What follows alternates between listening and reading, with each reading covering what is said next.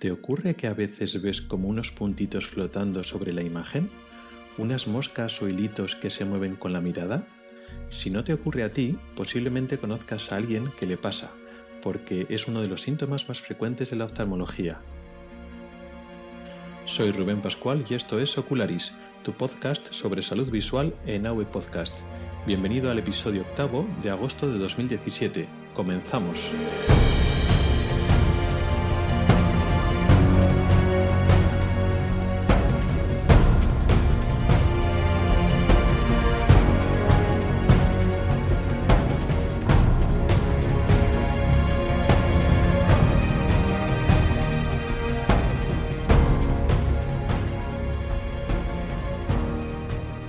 Hola a todos, hoy vamos a hablar de las moscas volantes. Es un síntoma muy muy frecuente cuyo nombre técnico es miodesopsias. Se perciben como eh, puntos flotantes, de ahí lo de moscas, eh, pueden ser eh, circulitos, pueden ser hilitos, gusanos, hebras, telarañas, sábanas, diferentes mm, animalitos, hay gente que lo escribe como murciélagos, eh, pueden tener diferentes formas. Cada uno lo describe pues de forma creativa pues como, como puede. Todo eso entra, dentro del término de miodesopsias.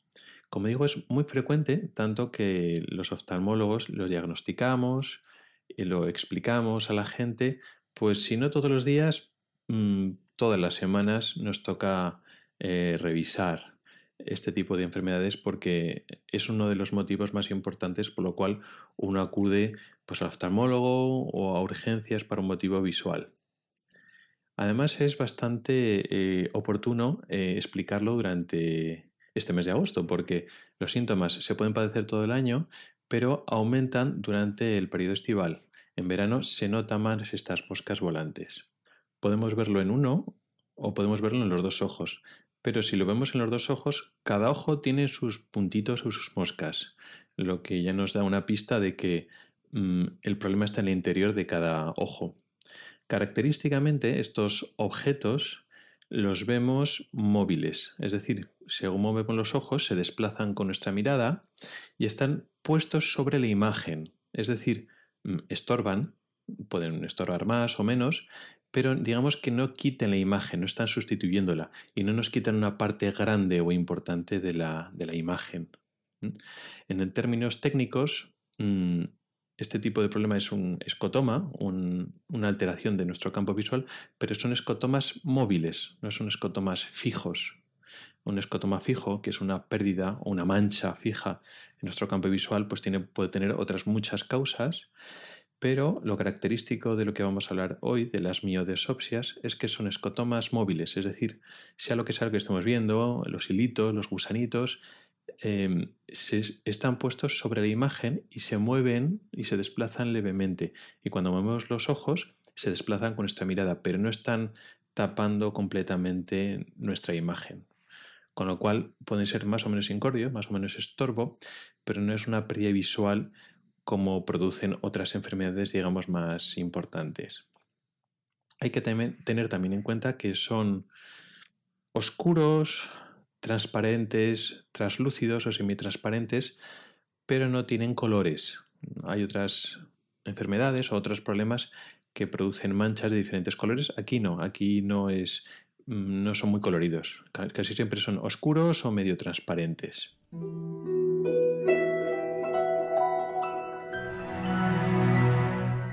Ya sabemos cómo son los síntomas. Posiblemente el que lo sufra no se lo tenemos que explicar porque lo, vive, si no a diario, de vez en cuando le aparece la, la dichosa mosquita por ahí. Ahora vamos a entender por qué ocurre esto, dónde está el problema. Bueno, pues el problema está en el vítreo. El vítreo es una parte del ojo, un tejido que forma parte de nuestro globo ocular, del que ya hemos hablado en otros capítulos, pero vamos a hacer un recuerdo. El globo ocular nuestro órgano de la visión es un órgano hueco, es decir, como si fuera una pelota o un balón. Las partes importantes están en las envolturas, en las cubiertas. Tenemos en el ojo tres cubiertas. Pero en el interior del ojo está mm, hueco, por decirlo así, pero ese hueco está relleno de eh, dos tipos de fluido diferente. Por obligación, estos dos fluidos o estos dos mm, medios tienen que ser transparentes porque tienen que dejar pasar la luz. Un medio del que no vamos a hablar hoy es el humor acuoso, que es una especie de agua, eh, es un líquido que es básicamente agua con, con nutrientes que ocupa la parte delantera del ojo, pero en volumen ocupa muy poquito espacio. La mayor parte de ese volumen interior del ojo, de la cavidad ocular, está ocupada por el gel vítreo o el cuerpo vítreo, que es una gelatina eh, es poco fluida por decirlo así, un gel, una gelatina que eh, digamos da forma al ojo y está adherida y no tiene demasiada función en el periodo adulto, bueno, ni en el niño. Tiene más importancia durante la vida embrionaria. Eh, cuando eh, no hemos nacido, en el feto y antes en el embrión, ese vitrio Contiene vasos sanguíneos y tiene un papel importante en el desarrollo del ojo. Sirve como, como matriz o malla donde se apoyan el resto de estructuras que se van formando alrededor del, del vitrio. Luego en el adulto eh, esos vasos sanguíneos han desaparecido, es totalmente transparente y en principio, y simplificando un poquito la verdad, no tiene más función que ser transparente y dejar pasar la luz. De hecho, a las personas que por alguna enfermedad en la retina se le han operado y se le ha eliminado ese vitrio, se le ha quitado ese gel vitrio, el ojo funciona con total normalidad. Es decir, eh, el volumen que antes estaba relleno por esa gelatina transparente se rellena de humor acuoso, de ese líquido parecido al agua, y ya está, y no pasa nada. Este gel vitrio tiene característicamente, está adherido a la pared interior del ojo, que eso significa básicamente la retina. Por la parte posterior y en la parte periférica del gel vitrio está en contacto con la retina y además está adherida a ella, de tal forma que el gel vitrio no está libre, está, digamos, mm, encastrado en ese volumen y además está adherido a la retina.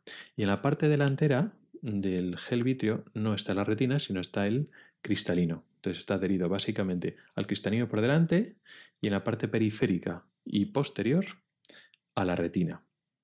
Si miráramos el gel vitrio al microscopio, o microscopio de muchos aumentos, veríamos que está formado por proteínas, largas fibras de proteínas que tienen la capacidad de eh, absorber y atrapar mucha agua, como si fuera una esponja de agua. Esas proteínas están colocadas de una forma muy regular, como si fuera una malla, una matriz que sujeta el agua, y su disposición tan ordenada y regular le permite ser transparente, apenas tiene células y, como ya hemos dicho antes, no tiene vasos sanguíneos ni otros elementos. ¿Por qué? Porque tiene que ser transparente para dejar pasar la luz. Bien, con el paso de los años, esta malla proteica pierde agua. Eso es una parte, no es una enfermedad, es una parte natural de la involución, del envejecimiento del ojo. Por lo tanto, conforme pierde esas proteínas pierden agua, el vitrio pierde volumen. Ese agua se escapa de esa malla eh, proteica y eh, se absorbe por, los tejidos del ojo, por la retina. Al perder volumen, ocurre un problema eh, en, las, en las adherencias del ojo. Hemos dicho que el vitrio está pegado al interior, a la retina. Claro, si pierde volumen, ya no puede estar adherido. Con lo cual, llega un momento dado que se puede soltar de algunas partes. Eso es lo que llamamos desprendimiento de vitrio. Debido a ese proceso de involución y pérdida de agua, que, tarda unos años, llega un momento dado que se despega, se suelta de la, de la retina. Y ese es el, paso importante para que aparezcan los síntomas. Es decir, una miodesopsia, eh, una mosca volante, aparece porque ha habido un desprendimiento de vitrio. El vitrio se ha soltado. Al soltarse, eh, este, este, proceso que ha ido lento de perder agua se acelera. Al, estar pegado, eh, al principio, mientras el vitrio estaba sujeto en tensión eh, en las paredes internas del ojo, en la retina, era un proceso lento, pero al desprenderse por lo menos de una parte, entonces las proteínas que ya no están sujetas y estiradas pierden agua a mucha más velocidad y se condensan. esa condensación, eh, esa malla de proteínas al perder agua y se deshidratan y se condensan, ya no son totalmente transparentes y entonces aparecen opacidades. Opacidades que son como si fueran grumitos. Son las mismas proteínas que había antes, pero al estar sin agua y al estar, digamos, más cerca entre sí, más condensadas, ya no son transparentes. Esos grumos, esas opacidades, son los que van a hacer que nosotros veamos las moscas volantes. De hecho, las moscas volantes no son más que la sombra de esas opacidades cuando se colocan por delante de la retina.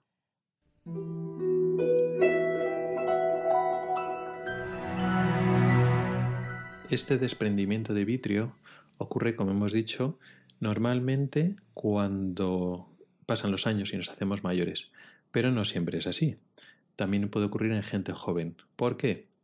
Pues hay dos casos principales. Uno en caso de miopes, con la miopía tiende a desprenderse el vitrio antes, incluso en personas bastante jóvenes, y otros con los golpes, con un traumatismo. Lo del traumatismo es igual fácil de entender. Un golpe en el ojo o en la cabeza produce una sacudida brusca del ojo y entonces puede despegar el vitrio de la, de la retina. La unión entre vitrio y retina no es muy densa eh, y entonces, bueno, con un golpe se puede soltar. Una vez se suelta, pues entonces se, puede producir esa condensación, ese colapso o esa deshidratación del vitrio, incluso aunque no seamos mayores, aunque no tengamos muchos años, ese mismo golpe hace que se nos produzcan moscas. Con los miopes eh, igual no es tan fácil de entender, pero mm, tenemos que entender que el ojo miope, sobre todo el miope de muchas dioptrías, cuya miopía ha ido avanzando, eh, es un ojo más largo del normal. Es decir, durante el crecimiento del ojo, el ojo crece en diferentes eh, ejes, pero en el eje antero-posterior, es decir, de adelante a atrás, eh, en el miope hay un, crecimiento exagerado. Digamos que se abomba ese ojo. Eso significa que la esclera, la parte externa del ojo, ha ido creciendo de forma anómala, pero el resto de tejidos del ojo, los tejidos internos, no crecen en igual proporción. De tal forma que tanto la retina sufre un estiramiento excesivo, de ahí viene parte de los problemas de retina que tienen los miopes, y el vítreo tampoco crece.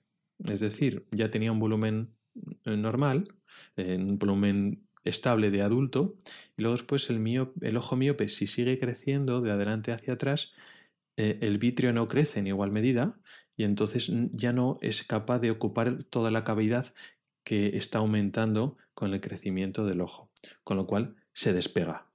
Y el, efecto es el mismo. En miopes jóvenes pues les pueden aparecer moscas volantes también. Y no porque ese ojo esté envejecido, sino por la propia miopía.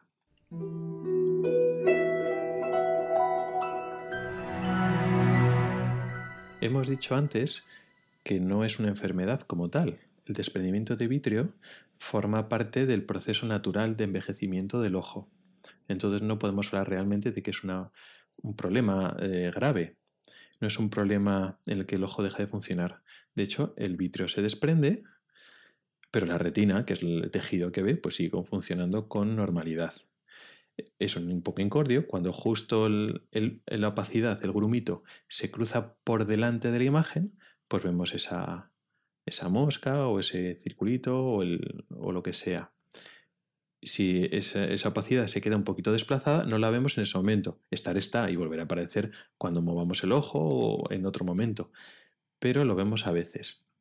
Sin embargo, siendo un proceso natural, a veces pueden aparecer complicaciones y problemas que debemos diagnosticar y tratar a tiempo. Esto es lo que llamaríamos desprendimiento de vitrio complicado. ¿Y por qué ocurre esto? Bueno, cuando se desprende el vitrio no se desprende todo de vez, se desprende de un lado y luego después en los siguientes días se va desprendiendo poco a poco del resto de la retina hasta que queda totalmente suelto. Bueno, cuando estamos en este momento de desprendimiento parcial de vitrio es cuando existe algo de riesgo. ¿Por qué? Porque está el vitrio por una parte pegado a la retina, pero por otra parte está suelto. Con lo cual, con los movimientos del ojo o los movimientos de cabeza, ese vitrio que está ya libre se bambolea. Es decir, eh, con los giros y movimientos coge inercia y eh, sufre un desplazamiento dentro del ojo. eh, ese desplazamiento hace que pegue tirones de la zona donde el vitrio está adherido. Si esos tirones son suavecitos, pues no pasa nada, la retina aguanta, pero a veces puede dar tirones más fuertes y puede poner la retina en un compromiso. En estos casos, cuando hay tracción retiniana, tracción vitrio-retiniana, cuando el vitrio pega tirones de la retina, aparecen unos síntomas diferentes, que son los llamados fosfenos o fotopsias, que eso el paciente lo percibe como si fueran destellos o relámpagos mm, por las partes laterales de la visión. Y a veces lo describen eh, muy bien. Cuando mueve el ojo, cuando mueve el ojo rápidamente de un lado a otro, aparece una luz, que lo veo sobre todo mejor cuando estoy a oscuras. ¿Qué es esa luz? Bueno, cuando pegamos un tirón de la retina, la retina no duele porque no tiene terminales nerviosas, terminaciones nerviosas para el dolor. Pero cuando pegamos un tirón de la retina, lo que hacemos es irritarla, excitar esa zona. Y la única forma que tiene la retina de comunicarse es eh, mediante información lumínica. Es decir, eh, esa zona que tiramos de la retina manda un impulso luminoso que no existe realmente. Es decir, esos relámpagos, esas luces, no existen en la realidad. Lo produce el vitrio al tirar de la retina. Cuando aparecen ya no solo los puntitos y las moscas, sino cuando aparecen ya los fosfenos, ya, ojo, hay que ir con más cuidado, porque se está produciendo una atracción de la retina. En ese caso, eh, hay que recomendar hacer reposo, es decir, no hacer esos movimientos bruscos de cabeza, ni de, ni de ojo, ni frotarse los ojos, o sea, hacer reposo físico para que no se peguen tirones demasiado fuertes. De forma natural, en los siguientes días o semanas, el vitrio se acaba desprendiendo del todo, con lo cual desaparecen de forma natural los destellos. Una vez se ha desprendido completamente el vitrio, ya no existe ese riesgo de que se peguen tirones de la retina. ¿Qué pasaría si un tirón eh, en la retina es demasiado fuerte? Pues que la retina se rompe, se produce un agujero una rotura o un desgarro de la retina. Y eso sí que es importante. Cuando una, eh, una, parte de la retina se rompe, que normalmente es en la parte, casi siempre de hecho, es en la parte periférica, por ese agujero se puede colar líquido. Ese líquido, ese agua que está saliendo del vítreo, que se está deshidratando y que ahora está libre en la cavidad del, del ojo, se puede colar por ese agujero de la retina y entonces desprender la retina. Un desprendimiento de retina sí que es un problema grave que amenaza la visión y que requiere tratamiento, a veces con láser y otras veces quirúrgico, con operación. Entonces hay que separar. Desprendimiento de vitrio, no complicado. Es una cosa normal, suena feo, pero es una cosa normal que nos va a pasar a todos tarde o temprano. Desprendimiento de retina es una cosa mala, es una enfermedad que, le ocurre a relativamente poca gente, pero que puede llegar a ser grave. Entonces, cuando tenemos los puntitos esos, bueno, vale. Cuando tenemos los destellos, cuidadín. Hay que tener cuidado y hacer bastante reposo, sobre todo en los primeros días o semanas. ¿Por qué? Porque el periodo crítico, es decir, el periodo de riesgo de desprendimiento de vitrio, es durante el primer mes más o menos. Y así es como funcionamos cuando diagnosticamos a una persona. Es decir, uno acaba de tener un desprendimiento de vitrio y empieza a ver las moscas. Vale, le vemos, le exploramos el fondo del ojo, lo que explicamos en el capítulo anterior, y pues nada, vemos esas opacidades por ahí flotando y lo que hacemos es mirar la retina. Miramos la parte central y la parte periférica. Comprobamos que no hay agujeros. ¿No hay ningún agujero? Bien. Le explicamos al paciente un poquito de reposo, en especial reposo si ha tenido destellos o relámpagos, esos fosfenos. Y eh, luego después eh, solemos volver a ver al paciente pues más o menos un intervalo de un mes. Si en ese tiempo, un mes después del comienzo de los síntomas, eh, sigue sin haber nada roto, examinamos otra vez la retina y la retina está bien, sin ninguna rotura, pues en principio ya nos podemos relajar. ¿Qué es lo que pasa si tenemos un desprendimiento de vitrio desde hace tiempo? Es decir, vemos moscas hace meses o años. Nos tenemos que agobiar y preocupar con lo que he dicho hoy. Es decir, ¿se me puede desprender retina? No.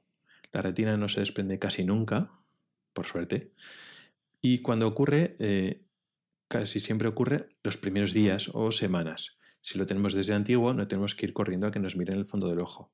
Sí que se aconseja en el desprendimiento de vitrio reciente, es decir, cuando se ha pasado hace pocos días, pues eh, es conveniente revisar el fondo del ojo, pero para los problemas crónicos, pues ya están, están crónicos y, y no hay que darle más importancia.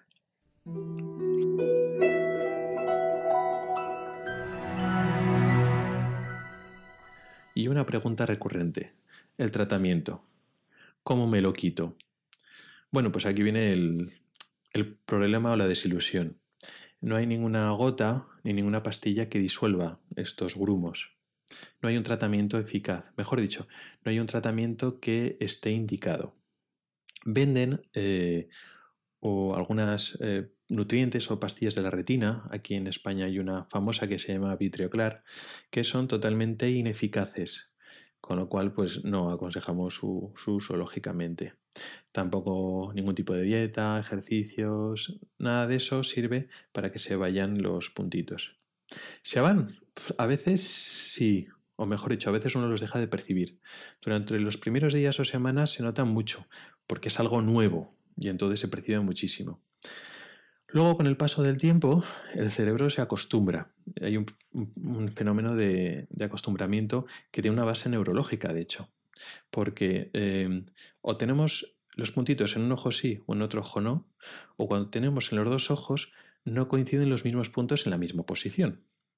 Con lo cual, aunque nosotros tenemos dos imágenes, luego el cerebro percibe una sola imagen, porque fusiona las imágenes de cada ojo. Con lo cual, si en la imagen de un ojo hay una pequeña manchita, el cerebro es capaz de rellenar ese huequito con la imagen del otro ojo. Eso si nosotros se lo permitimos. ¿A qué me refiero con que se lo permitamos? Si no le damos importancia y nos olvidamos del tema, el cerebro puede hacer su trabajo olvidándonos de ello. Si nos preocupa y nos angustia y estamos muy pendientes de la mosquita volante a ver si desaparece una vez, lo que le estamos diciendo al cerebro es que estamos fijándonos y estamos dando importancia a esa manchita, con lo cual nuestro cerebro no puede eliminarla porque precisamente nos estamos fijando en ella. Con lo cual la recomendación siempre es olvidarla un poquito. Con el tiempo el cerebro es capaz de ocultarla y en, vez de verle, ver las manchas continuamente, solo la vemos de vez en cuando. ¿Cuándo la vemos? Pues por ejemplo ahora en verano, cuando hay luz intensa que se refleja, pues por ejemplo, en una pared bastante homogénea o en el azul, en el azul del cielo, cuando vemos superficies homogéneas y bien iluminadas, es más fácil ver esas moscas volantes. En otras situaciones, el cerebro se las apaña bastante bien para ocultárnoslas y que no nos molesten, y en la práctica es como si desaparecerían. Pero como decía, imaginemos que no nos desaparecen todo lo rápido que queremos o aún así mm, nos siguen corriendo. ¿Qué tratamiento hay? Pues ni pastillas, ni, gotas, ni nada. No hay un tratamiento eh, que tenga mucho sentido. ¿Cuál es el tratamiento teórico? La cirugía. Es decir, si nos metemos dentro del ojo y quitamos el gel vítreo, teóricamente desaparecen.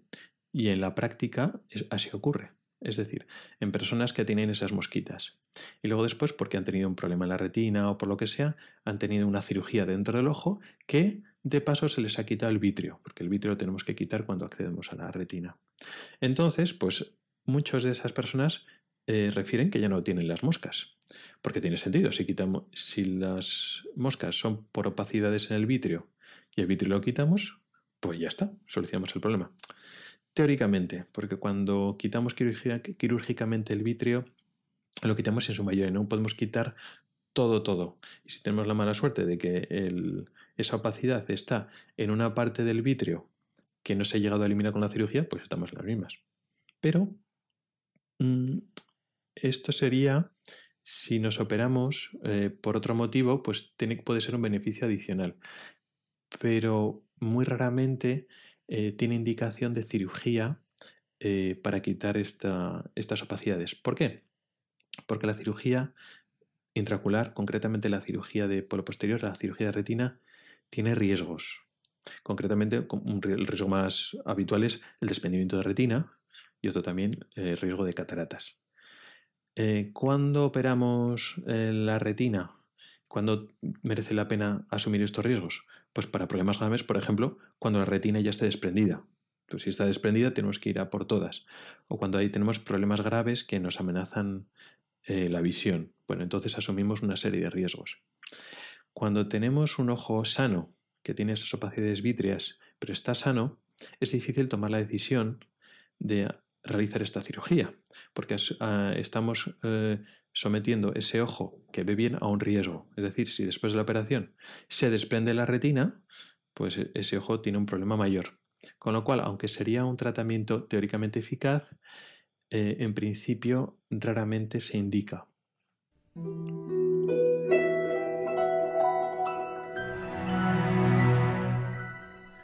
Esto es todo lo que quería hablar hoy sobre las moscas volantes. Pero antes de despedirme, quería agradecer a la gente que me ha estado escribiendo por Twitter y por correo electrónico, pues ofreciendo sugerencias y haciendo valoraciones. Y también en los comentarios del blog y en el podcast. Eh, en particular, hoy quería agradecer al usuario de Twitter, Fran Cervero, que es el que ha sugerido que habláramos sobre las moscas volantes. Mi idea es ir grabando los episodios teniendo en cuenta vuestras opiniones y sugerencias. Y de hecho ya tengo tema para el próximo episodio que también me lo ha dado otro usuario de Twitter. Así que nada, animaos. Si tenéis algún tema que os interesaría que hablara, pues ya sabéis, correo electrónico, Twitter, algún comentario en el formulario del blog, como queráis poneros en contacto conmigo, pues estoy a vuestra disposición. Y también quería comentaros que quería eh, si hay interés, eh, hacer una pequeña sección sobre dudas. Cuando hay una duda puntual que no da para hablar en un capítulo completo, no es un tema grande, pero son dudas puntuales, pues también podría tener cabida aquí en el podcast. Entonces dejar, pues eso, eh, la gran mayoría del tiempo pues para el tema que vamos a hablar y luego en los últimos minutos responder algunas dudas puntuales de, vosotros, de cualquiera que se ponga en contacto conmigo y me quiera preguntar. Y hasta aquí el episodio de hoy. Muchas gracias por el tiempo que has dedicado a escucharme. En las notas del programa tienes mi correo electrónico, Twitter y Facebook. No dudes en contactar conmigo para cualquier sugerencia. También encontrarás enlaces a artículos específicos del tema de hoy en el blog ocularis.es. También puedes comentar y poner tus valoraciones en mi blog, en avpodcast.net y sobre todo en las plataformas de iTunes, Evox y Spreaker. Hasta el próximo episodio.